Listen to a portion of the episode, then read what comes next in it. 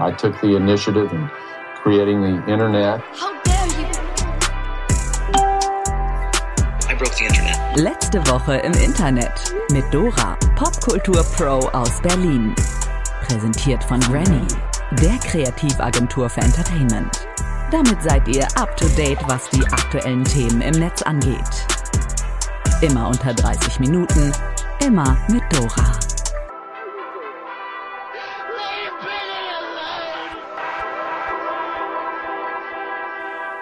Hallo und herzlich willkommen zur 42. Episode letzte Woche im Internet. Jetzt mal Tee in der Tasse. Die Episoden kommen die ganze Zeit zu spät. Mich nervt das vielleicht mindestens genauso sehr wie euch, aber es ist ein bisschen viel los bei Granny.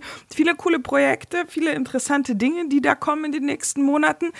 Aber warum ich das eigentlich sage, ist, ist der Heads-up, der die das Heads-up für die nächsten 14 Tage. Ich mache Urlaub. Das heißt, von mir gibt es keine Episode nächste Woche und übernächste Woche. Es wird auf jeden Fall eine XXL-Episode geben, damit kann man sich die Zeit vertreiben. Dann müssen wir eh gemeinsam planen, was wir zur 50. Episode machen. Das könnt ihr mir mal schreiben auf unseren Socials, letzte Woche im Internet. Machen wir wieder so eine Quatschi-Episode wie Silvester oder interessiert euch was ganz anderes? Und dann gibt es vielleicht, vielleicht die Möglichkeit, dass in den nächsten 14 Tagen vielleicht Dennis die kompletten Episoden übernimmt.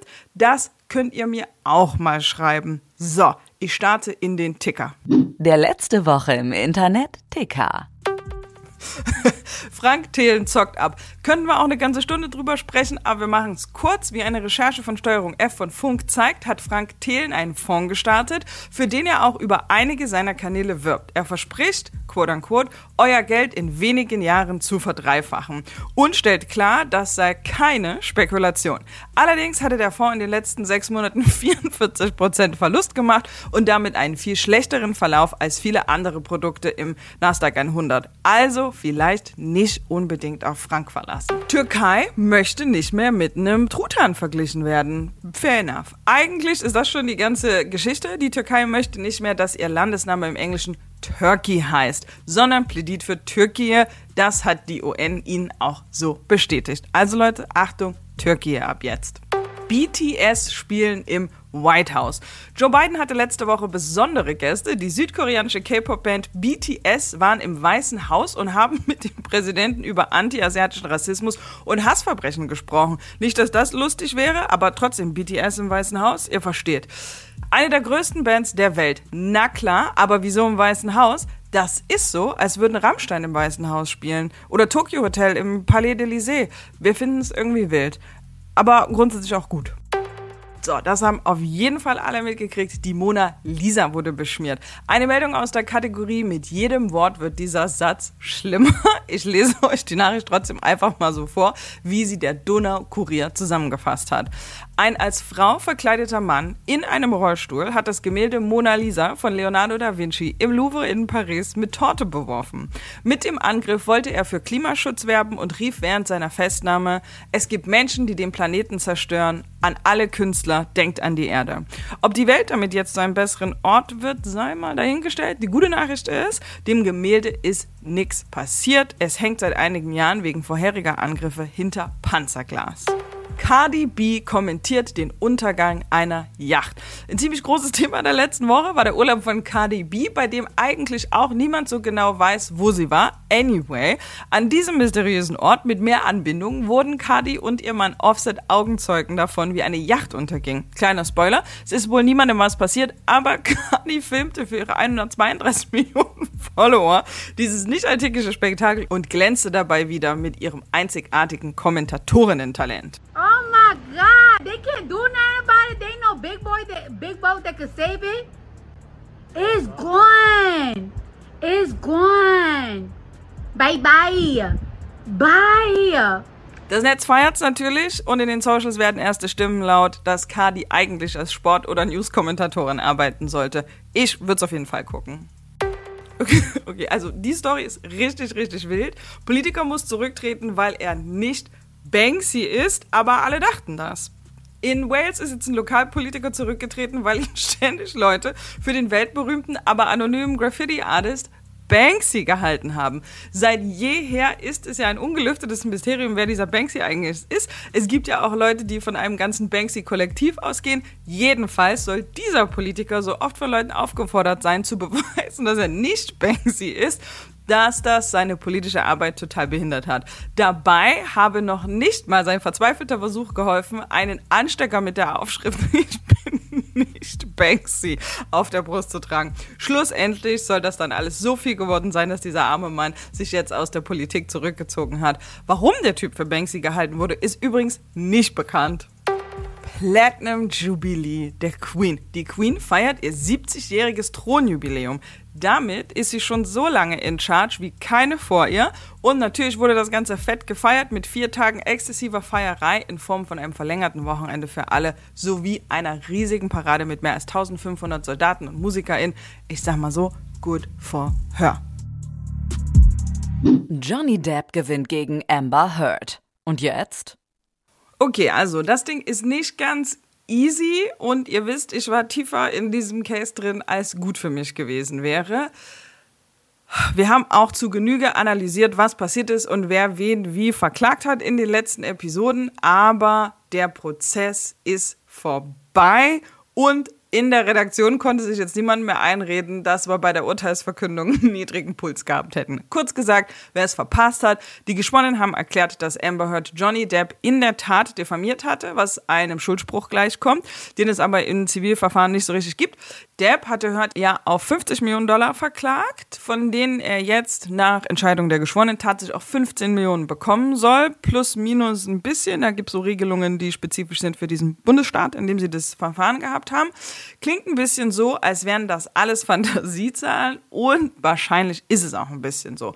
In einem zweiten Urteil hatten die Geschworenen zwar erkannt, dass auch Depp Heard diffamiert haben soll, haben ja aber nur zwei der geforderten 100 Millionen Dollar zugesprochen. Die allgemeine Interpretation des Urteils lautet also, dass Depp als klarer Gewinner aus dem Prozess geht. Wir hatten in der Vergangenheit ja auch schon mal darüber gesprochen, dass er als Ziel dieses Prozesses vermutlich vor allen Dingen gar nicht das Geld gesehen hat, sondern die Wiederherstellung seiner öffentlichen Reputation. Und die hatte er sich nicht über den Unterspruch geholt, sondern über die Wochen dieses öffentlichen Prozesses. Wir haben euch die damalige Folge auch in den Shownotes verlinkt. So, jetzt gibt es hier jede Menge Hot Takes zu dem Urteil im Netz, aber irgendwas kommt so ein bisschen zu kurz, mein Gefühl bei der Interpretation. Dieser wichtige Prozess ist nämlich nicht zwangsläufig eine Zeitwende und vor allen Dingen nicht das Ende der MeToo-Bewegung, wie es viele Kolleginnen geschrieben haben. Denn während es bei MeToo um Machtmissbrauch, Ausnutzen von Autoritätsverhältnissen und primär um moralisch und dann erst um strafrechtlich relevante Abgründe geht, sprechen wir hier immer noch über einen Gerichtsprozess. Das Problem, während ein kurzer oberflächlicher Blick auf die Sache tatsächlich vermitteln kann, dass hier einfach der reiche und berühmte Mann gegen seine Ex-Frau den Prozess gewinnt und damit mal wieder eine Frau nach einer toxischen Beziehung voller Gewalt in kürzerem zieht, das stimmt alles. Und vor allen Dingen stimmt das für die Leute, die nur Headlines im Internet lesen. Aber eigentlich ist dieser Fall ein kleines bisschen komplexer oder vielleicht sogar ein ganzes Stück komplexer. Denn Amber Heard war quasi regelmäßig innerhalb dieses Prozesses der Lüge überführt worden.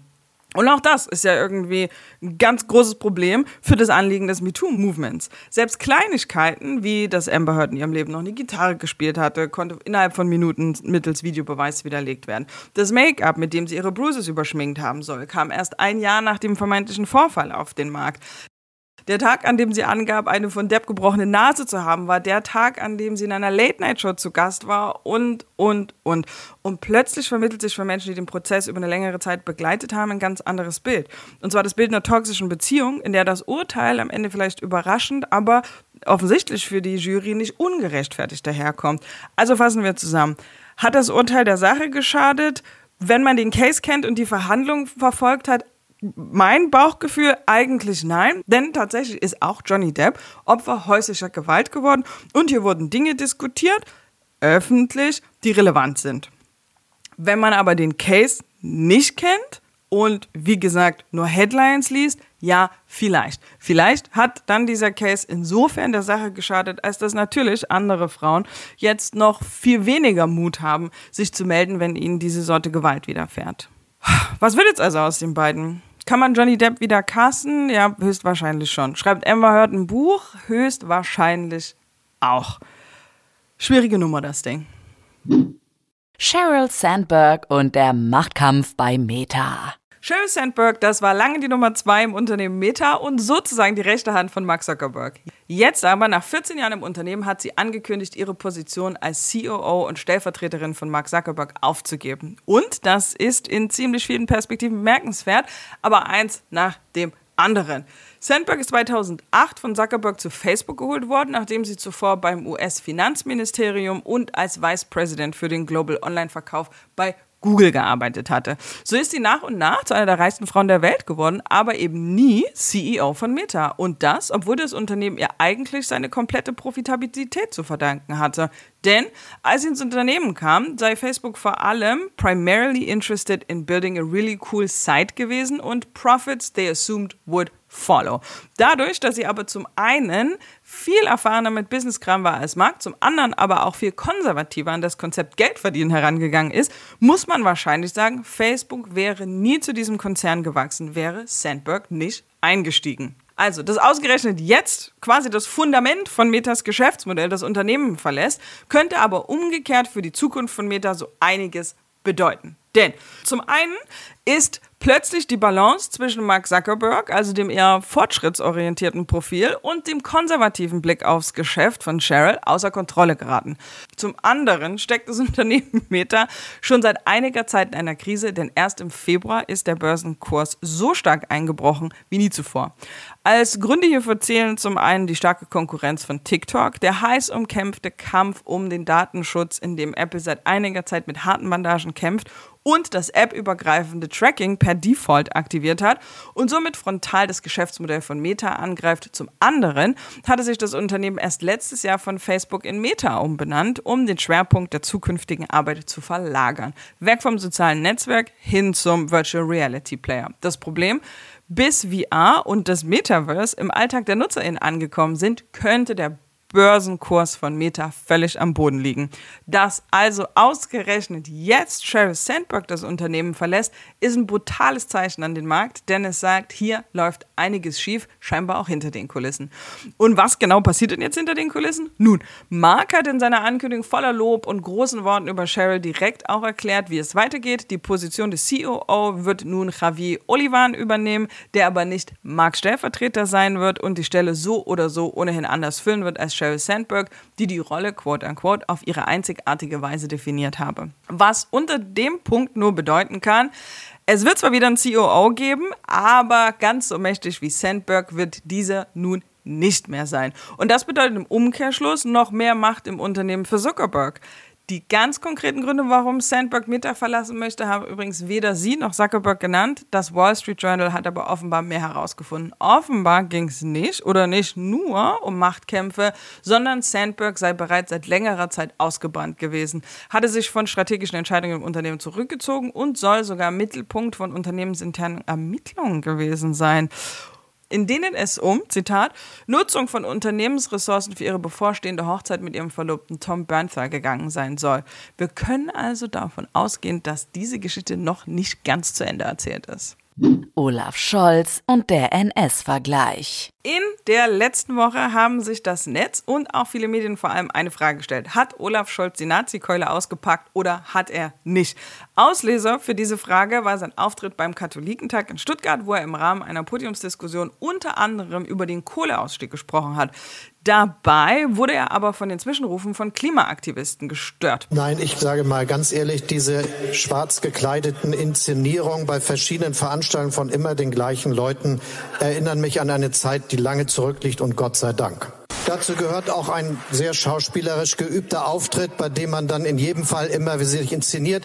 Das ist keine Diskussionsbeteiligung, sondern das ist der Versuch, Veranstaltungen für seine eigenen Zwecke zu manipulieren. Das sollte man nicht machen. Also halten wir fest, der Bundespräsident reagiert auf Klimaaktivisten, die eine Veranstaltung stören, mit etwas, das verdächtig nach einem Nazi-Vergleich klingt. Kein Wunder, dass die Reaktion darauf postwendend kam. Fridays for Future-Aktivistin Luisa Neubauer forderte von Scholz via Twitter eine Erklärung zu diesem fragwürdigen Vergleich. Denn schließlich rutsche einem sowas nicht einfach mal so raus. Scholz sei schließlich ein erfahrener Redner. Außerdem warf sie ihm vor, die Folgen des Klimawandels zu verharmlosen. Was ist das für ein Geschichtsbewusstsein? Was ist das für ein Klimabewusstsein, schreibt sie. Und auch als sich die Medien eingeschaltet haben, kam weder eine Erklärung noch eine Distanzierung oder Richtigstellung von Scholz. Man möchte meinen, es würde im ureigenen Interesse des Bundeskanzlers liegen, diese unerträgliche Unterstellung gerade zu richten, so Luisa Neubauer zur Rheinischen Post. Was dann darauf folgte, war, dass der Nazi-Vergleich, also der Hashtag Nazi-Vergleich trendete, alle Welt rätselte und eine Scholz-Sprecherin das hier sagte. Ich kann aber sagen, dass ein solcher Vergleich natürlich vollkommen absurd ist. Die Äußerungen des Kanzlers stehen für sich und ich werde die jetzt hier nicht interpretieren. Der Kanzler hat sich ja klar ausgedrückt. Das hat die Sache natürlich nicht besser gemacht. Seither geistert im Netz eine Online-Petition herum, die Scholz dazu auffordert, sich und seine Äußerungen zu erklären. Die wurde nur in wenigen Tagen mehr als 61.000 Mal unterschrieben. Und was macht Scholz in der Situation? Er zieht wie gewohnt sein Standardprozedere durch, das er auch in der Vergangenheit so durchgezogen hat, wenn die Kacke mal wieder am Dampf war. Schweigen und die Situation aussetzen. So war das schon damals beim Cum-Ex-Skandal, den Ausschreitungen und Gewaltexzessen beim G20-Gipfel 2017 in Hamburg, damals unter ihm als Bürgermeister. Und bleiben wir kurz bei seiner Bürgermeisterzeit. Damals forderte er auch, dass Drogendealern Brechmittel verabreicht wird, wenn der Verdacht besteht, dass diese Drogen im Körper schmuggeln könnten. Eine ziemlich gefährliche Praxis, von der ihm damals viele Mediziner MedizinerInnen abgeraten hatten. Das Gesetz hatte er dann aber trotzdem verabschiedet. Fataler Fehler. Kurze Zeit später starb bei so einem Brechmitteleinsatz nämlich ein 19-Jähriger. Und nun gesellt sich zu diesen Skandalen auch noch ein möglicher NS-Vergleich gegenüber Klimaaktivistinnen, den er selbst noch nicht mal einordnen will. Ganz schön nicht so cool, ne, Olaf? Böhmermann und die Polizeikontrolle. Also, mittlerweile glaube ich, dass sämtliche Promis und Unternehmen mit Dreck am Stecken wöchentlichen regelrechten Schweißausbruch bekommen, wenn sie nur die ersten Töne von Jan Böhmermanns ZDF-Magazin Royal hören. Da werden nämlich schon fast im Wochentakt haarsträubende Missstände aufgedeckt. Zur Erinnerung, erst kürzlich für den Klimans Maskenskandal, das Schwiegertochter gesucht Geld oder die Ibiza-Affäre, die damals die österreichische Regierung zur Fall brachte. Jetzt haben die Recherchen von Böhmermanns Team die Polizei in echter Erklärungsnot gebracht und das hat auch Konsequenzen. Vor knapp einem Jahr hatte die Redaktion nämlich in allen 16 Bundesländern sieben offensichtlich strafrechtlich relevante Hassbotschaften angezeigt. Dabei ging es um Morddrohungen, antisemitische, verfassungsfeindliche und rechtsradikale Symbole und Texte. Also keine Kleinigkeiten. Das Fazit bei den unangekündigten Bundespolizeispielen, so wie Jan Böhmermann seine Recherche in der Show nannte, war ziemlich schockierend.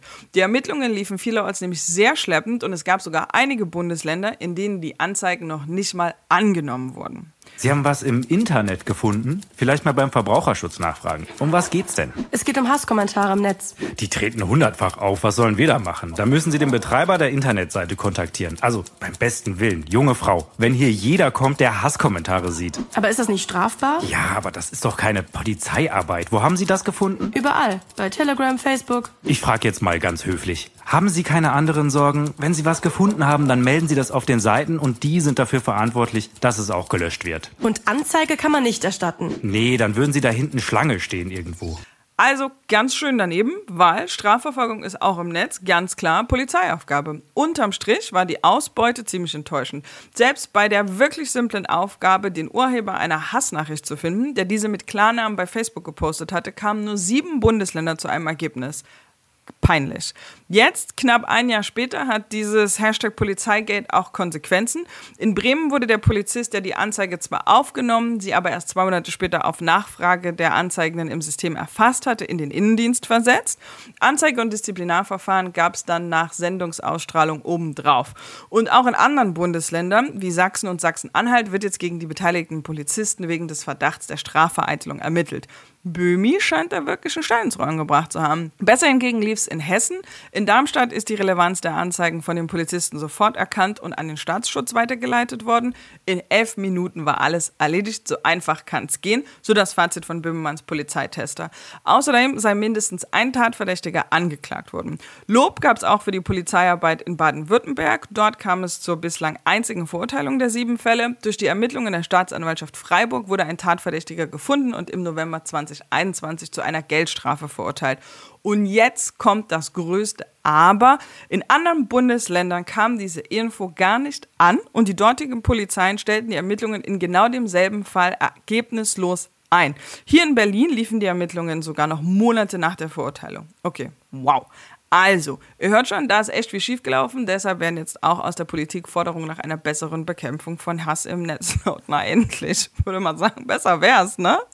Deutschland zahlt wieder bar. Kommen wir zu einer richtig starken Geschichte aus der Rubrik Deutschland being Deutschland. Wer in den letzten Wochen bei DM, Aldi Nord, Rossmann oder diversen Tankstellen mit Karte zahlen wollte, hat eine kurze Zeitreise ins Jahr 2010 oder so erlebt, denn die Kartenzahlung ist seit dem 24. Mai 2022 und bis heute an vielen Kassen und Stationen nach wie vor nicht möglich. Was klingt wie die perfekte Quelle für wildeste Verschwörungstheorien, ist eine Geschichte, wie sie direkt aus der Klischee-Bibel hätte fallen können. Denn was diese Kassen alle gemeinsam haben, ist, dass sie Kartenzahlungsterminal vom Typ Verifone H5000 benutzen. Und diese sind eben seit längerem ausgefallen. Das liegt aber nicht etwa an einem abgelaufenen Zertifikat oder einer Sicherheitslücke oder einem Hackerangriff, sondern ganz einfach daran, dass der Zahlungsstandard, den diese Geräte, die eigentlich bereits seit 2019 nicht mehr verkauft werden und schon seit 2011 auf dem Markt waren, nutzen, nicht mehr unterstützt wird. Und es wird noch ein bisschen wilder. Golem.de hat in einer Recherche herausgefunden, dass der Auswahl tatsächlich nur Geräte betrifft, die keine Software-Updates bekommen haben. Und vor allem eben nicht das betreffende Update, das bereits am 25.12.21 ausgerollt wurde. Also exakt sechs Monate vor dem Ausfall. Warum die Ausfälle teilweise bis heute anhalten? Nun, nachdem die Updates over the air nicht durchgeführt wurden, müssen diese nun von Hand auf die Geräte aufgespielt werden. Und das dauert. Denn dafür muss ja immer erstmal jemand kommen, der ein USB-Kabel anschließen kann und so weiter und so weiter. Also kurz gesagt, diverse Handelsketten haben uralte Geräte benutzt, die eigentlich auch nicht mehr supported werden, für die es dann aber trotzdem ein Update gab, damit die Geräte nicht alle zu Hardware-Schrott werden, das dann aber von Zahlungsdienstleistern, IT-Abteilungen der Handelsketten und den Filialen selbst einfach nicht installiert wurde. Oder nochmal anders zusammengefasst, alle haben sich komplett blamiert und wir lernen daraus, macht mal die Updates ab und zu, Leute. Und auch mal Mails lesen, ne? Vor allen Dingen die mit dem roten Ausrufezeichen. Das Bahnhofsviertel des Internets. Oh hey, da seid ihr wieder. Willkommen zurück im Bahnhofsviertel des Internets. Und die Netzperle der Woche gibt's diesmal von Gavin Karlmeier. Der ist ein Drittel von diesem Podcast, aber nicht nur das. Er ist Autor, er ist Internettyp und er ist Gast in der neuen letzte Woche im Internet XXL Folge. Es gibt in den USA etwas, was in Deutschland nicht gibt. Und das ist Leute recherchieren was und erzählen selber darüber. Setzen sich vor eine Kamera und erzählen das. Da gibt es zwei Leute, die ich für sehr beeindruckend und sehr, sehr gut halte. Beide 10 Millionen FollowerInnen bei YouTube oder so. Das eine ist Tom Scott, das andere ist Johnny Harris. Und beide machen Dinge, die in Deutschland bislang keiner macht, weil ich das Gefühl habe, dass YouTube Deutschland mehr zu bieten hat als das, was wir gerade haben in Deutschland. Aber wie muss man, was machen die? Wie muss man sich das vorstellen? Du hast halt einen Journalisten, der zum Beispiel an einen Ort reist oder auch einfach in seinem Office sitzt und eine Geschichte erzählt, eine Recherchereise erzählt, erzählt, wie er was rausgefunden hat. Bei Johnny Harris gibt es ein Video, wo es darum geht, ähm, das Video heißt, warum die McDonald's Ice Machines immer broken sind. Mm. Und die ersten zehn Minuten denkst du die ganze Zeit, naja, es ist relativ offensichtlich. Die Eismaschinen sind nicht kaputt, die werden gereinigt und deswegen sagen die McDonalds-MitarbeiterInnen, dass sie gereinigt werden, äh, dass sie kaputt sind, weil es einfacher ist. Easy peasy. Dann fängt er aber an, dass er sagt, das reicht mir nicht, ich habe weiter recherchiert und findet heraus, dass McDonalds und die Firma, die diese Eismaschinen baut, schon seit 100 Jahren irgendwie einen Deal haben oder 80 Jahren oder so. Und dieser Deal ähm, darauf basiert, dass die Eismaschinen auch von denen gewartet werden. Und dann findet er heraus, dass diese Firma 50 Prozent ihres Umsatzes mit den Serviceverträgen macht. Und dass die Bedienung dieser Maschinen so bewusst, so kompliziert gestaltet ist, dass man das relativ einfache Abtauen und wieder einfrieren, was der einfache Prozess ist, der sie reparieren würde, dass der so kompliziert gestaltet ist, dass man da nicht drankommt. Und dann hat er so Handbücher und spricht mit MitarbeiterInnen von dieser Firma und so und ist so krass into it. Ich habe das, ähm, ich habe mal so ein ähnliches Format aufgeschrieben, weil ich finde, das muss man hier auch mal machen. Äh, und ich habe das da oddly interesting genannt. Also Dinge, von denen ich nicht wusste, dass sie mich komplett interessieren. Ja, ja, ja, ja. Ähm, und da gibt es noch so einen anderen Typen, da weiß ich leider gar nicht, wie der heißt, aber der hat eine Geschichte gemacht, dass er äh, herausgefunden hat, dass es für MitarbeiterInnen von McDonalds in Japan ein Nintendo DS-Spiel gibt, um zu trainieren, wie man Pommes äh, zubereitet, wie man Burger macht und so. Das heißt, Hm. das ist das. Habt ihr es auch gehört? Ich habe Das das, war- Geräusch gemacht. das ich, das war Excitement. Ah. Das war so I'm intrigued. Das war, Das war beeindruckend. Hm. Ah, das klang wirklich wie eine Hupe. Habt, hast du das auch gedacht? Ich dachte es auch, aber ich kenne Dora ja mittlerweile ein bisschen. Ja, stimmt. naja, auf jeden Fall ist das das seltenste Nintendo DS-Spiel auf der ganzen Welt. Und der hat halt sich eine Ausgabe davon gesichert und lässt die sich dann von seinem Bruder, der Austauschschüler in Japan ist, äh, mitbringen. Dann fehlt ihm aber das Passwort und für das Passwort muss man Filialleiter bei McDonalds gewesen sein, um das zu haben und so. Und das erzählt er alles und das ist so unfassbar spannend, Ja, dass man da 45 Minuten vor diesen Videos sitzt und da denkt, holy shit, ist das geil. Noch mehr pures Excitement von Dora und spannende Stories gibt's in der neuen Folge von letzte Woche im Internet XXL mit Gavin Karlmeier. Hört unbedingt rein, es lohnt sich. Und falls ihr zu Hause auch noch eine Empfehlung habt für die Netzperle der Woche, dann slidet in unsere DMs, lasst es uns wissen und eventuell ist euer Netztipp vielleicht sogar der nächste in der kommenden Folge. Die Good News der Woche. Katharina Oguntoye bekommt Bundesverdienstorden. Piu, piu, piu. Die Good News der Woche. Katharina Oguntoye ist eine afrodeutsche Historikerin, Aktivistin und Autorin und jetzt auch noch stolze Besitzerin des Verdienstordens der Bundesrepublik Deutschland.